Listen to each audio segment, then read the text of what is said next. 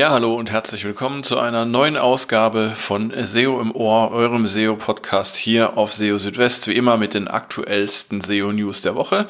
Und in dieser Woche wollen wir ja einige Fakten rund um interne Links ähm, aufklären, ähm, insbesondere was die Bedeutung der Position interner Links angeht und ähm, ob es einen Sinn ergibt, wenn man Linkhygiene bei internen Links betreibt, im Sinne von ähm, Löschen von internen Links auf weniger wichtige Seiten. Außerdem haben wir auch noch weitere Themen dabei. Externe Links können die Chancen auf Indexierung von Seiten erhöhen, warum der Rückgang indexierter Seiten kein Problem sein muss und weiter Turbulenzen bei den Google Rankings. Ja, all das in dieser Ausgabe von SEO im Ohr.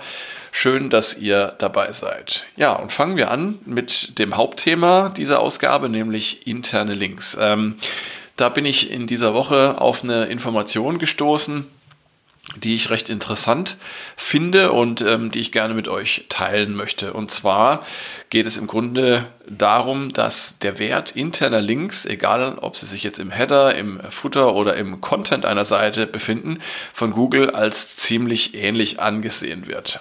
Ich hatte da tatsächlich ähm, mir Gedanken gemacht, ob das ähm, so sein kann, denn wir haben ja in der Vergangenheit ähm, gehört, dass ähm, die Bedeutung von Links tatsächlich auch mit ihrer Position unterschiedlich sein kann.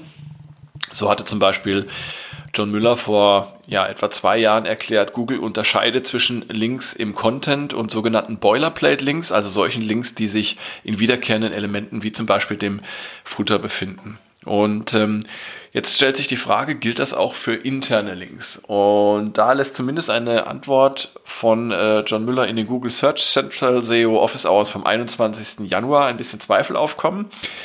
Auf die Frage nämlich, ob Google interne Links ähm, an verschiedenen Positionen wie Header, Footer und Content unterschiedlich bewerte, antwortete er, die Bewertung sei ziemlich ähnlich und es gebe tatsächlich keine quantifizierbaren Unterschiede.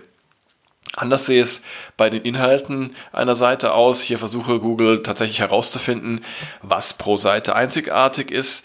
Bei Links sei das aber seines Wissens nach nicht der Fall. Mm, und ja, das finde ich tatsächlich interessant, weil wir jetzt da im Grunde zwei recht widersprüchliche Aussagen haben. Also auf der einen Seite gibt es eben äh, diese oder soll es diese Unterscheidung geben zwischen Content Links und Boilerplate Links und auf der anderen Seite heißt das dann, die Position von Links spielt keine Rolle. Was gilt denn nun? Und äh, gilt vielleicht das eine nur für interne Links und das andere für externe Links? Das ist eine Frage, die tatsächlich ähm, noch ein bisschen offen ist. Was auf jeden Fall da noch äh, gesagt werden kann, ist, ähm, das hatte ich auch mal vor einiger Zeit ähm, herausgefunden, beziehungsweise da hatte ich auch auf, äh, bin ich auf eine Meldung gestoßen, dass die Zahl der erwarteten Klicks oder die Klickwahrscheinlichkeit von Links ähm, laut Google keine Rolle spielt für die Bewertung von Links. Das würde wiederum so ein bisschen in die Richtung deuten, dass eben die Position auch keine wichtige Rolle spielt für die Bewertung von Links, aber ja, so ganz klar ist das irgendwie noch nicht. Und ähm, ja, ich hoffe mal, dass ich da in nächster Zeit noch ein bisschen für mehr Klarheit sorgen kann und herausfinden äh, kann, ob jetzt tatsächlich die Linkposition eine Rolle spielt bei der Bewertung und ob das tatsächlich nur für bestimmte Arten von Links ähm, gilt oder nicht. Zum Thema interne Links habe ich auch noch eine weitere interessante Meldung für euch. Und zwar habe ich mich mal persönlich auch bei Google erkundigt, ob es denn hilfreich sein könnte, interne Links so ein bisschen ja zu verringern und ähm, dass die interne Verlinkung nur so zu gestalten, dass man praktisch im Wesentlichen interne Links nur auf wichtige Seiten setzt und die internen Links auf weniger wichtige Seiten dafür einspart bzw. entfernt. Klar ist, dass für Google interne Links, äh, äh, interne Links wichtig sind, um die Struktur einer Website zu verstehen. Und äh, sie sind auch ein Signal für die Bedeutung der einzelnen Seiten einer Website. Das heißt, durch Links von äh, wichtigen Seiten, wie zum Beispiel der Startseite, kann man Google und auch den Besucherinnen und Besuchern einer Website zeigen, welche ihrer Seiten wichtig sind. Und ähm, Da stellt sich die Frage, lässt sich die Bedeutung interner Links auf wichtige Seiten zusätzlich verstärken, wenn dafür Links auf weniger wichtige Seiten entfernt werden? Und ja, genau diese Frage habe ich in den Google Search Central SEO Office Hours vom 21. Januar an John Müller gestellt. Und äh, er hat darauf geantwortet, ja, das könne man schon machen, aber das sei ein wenig knifflig, denn Google sei ohnehin schon recht gut darin, interne Links zu verarbeiten und zu verstehen. So würden zum Beispiel Seiten mit AGB oder Geschäftsbedingungen, die ja gewöhnlich von den meisten Seiten verlinkt sind, dennoch nicht in den Suchergebnissen angezeigt, wenn man zum Beispiel nach dem Namen eines Unternehmens sucht. Ähm, zwar sei die interne Verlinkung etwas, das man selbst steuern könne, doch würde er es nicht übertreiben und Links zu weniger wichtigen Seiten entfernen. Mit der Einführung von NoFollow hätten zum Beispiel viele Webmasterinnen und Webmaster ihre Links auf Seiten wie Geschäftsbedingungen oder AGB umgestellt. Aber das würde gar nichts ändern und zudem verursacht das einen enormen Aufwand und ähm, außerdem auch dauerhafte Pflege. Was wirklich empfehlenswert sei, so Müller weiter, sei das Ermitteln der Website-Struktur und deren Darstellung in grafischer Form. Ähm, mit vielen ähm, oder viele SEO-Tools bringen diese Möglichkeit mit. Wenn man an Crawler denkt, wie zum Beispiel Screaming Frog, ähm, da hat man die Möglichkeit auch ähm, die Website-Struktur zu visualisieren. Und daraus lasse sich dann erkennen, ob eine saubere oder eine unaufgeräumte Struktur bestehe.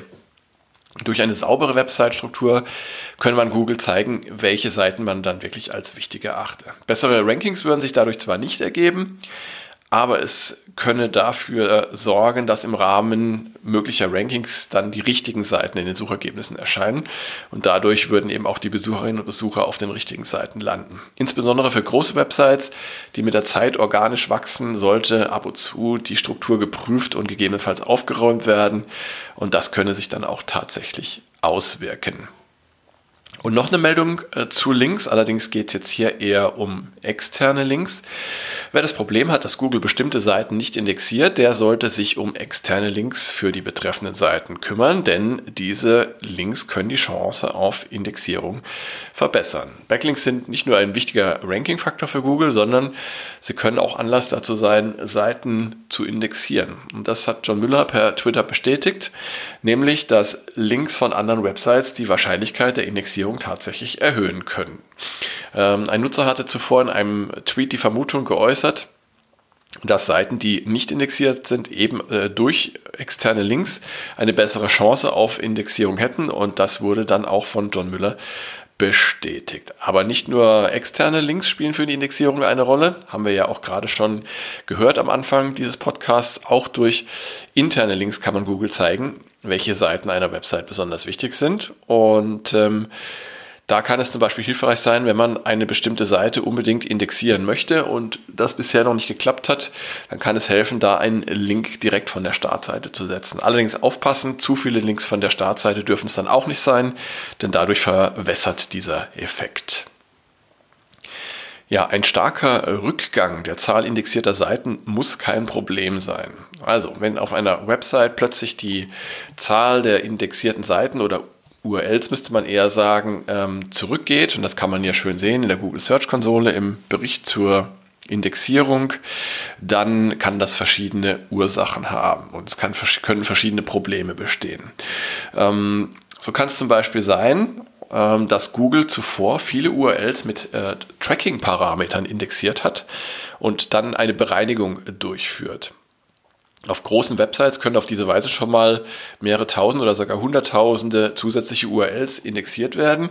Und die Bereinigung dieser URLs ähm, können sich dann in den Charts des Indexierungsreports niederschlagen, haben aber für die betreffende Website keine negativen Auswirkungen. John Müller empfahl in solchen Situationen insbesondere für große Websites URLs zu Gruppen zusammenzufassen und hier jeweils für die URLs in den Gruppen zu prüfen, ob tatsächlich ein Pro Pro Problem vorliege oder ob es sich einfach um äh, einen technischen Bereinigungsprozess handle. Und äh, man sollte auch prüfen, ob das Entfernen der betreffenden URLs aus dem Index Auswirkungen auf den Suchetraffic oder die Sichtbarkeit hat. Gerade in dem Fall, in dem viele URLs mit Parameter dann aus dem äh, Index entfernt werden, ist eher nicht damit zu rechnen, dass es dadurch zu Verlusten aus der Suche oder zu weniger Klicks oder schlechteren Rankings kommt. Das heißt, man muss immer genau hinschauen, was da genau passiert und ähm, die Zahlen alleine geben da nur wenig Auskunft. Ja, und äh, wir haben ja auch schon ein paar Mal äh, drüber gesprochen, auch hier im Podcast in diesem Monat im äh, Januar. Da gab es tatsächlich äh, einiges an Turbulenzen auf den Suchergebnisseiten von Google. Das Ganze fing so Mitte Januar an und ähm, hat sich dann aber auch über die folgenden Tage so fortgesetzt bis zum 23. Januar etwa. Danach flachte das alles so ein bisschen ab und hat sich beruhigt. Aber wir haben schon einen sehr unruhigen Monat erlebt und ähm, ja, wie so oft habe ich da auf Ranking-Tracker geschaut, wie Cognitive SEO, SEMrush oder auch Rank Ranger. Darüber hinaus konnte man aber auch tatsächlich deutliche Veränderungen in der Sichtbarkeit feststellen anhand verschiedener auch großer Websites wie zum Beispiel YouTube, Wikipedia oder Amazon. Und äh, ja, was genau da passiert ist, das ist immer noch nicht ganz klar. Aber es sieht danach aus, dass äh, Google hier eben wieder ähm, Änderungen an den Suchergebnissen vorgenommen hat. Das zeigen auch verschiedene Beiträge die ich äh, aus dem äh, Webmaster World Forum herausgesucht habe. Da wird auch teilweise von deutlichen Veränderungen des Suchetraffics und auch ähm, der organischen Rankings gesprochen.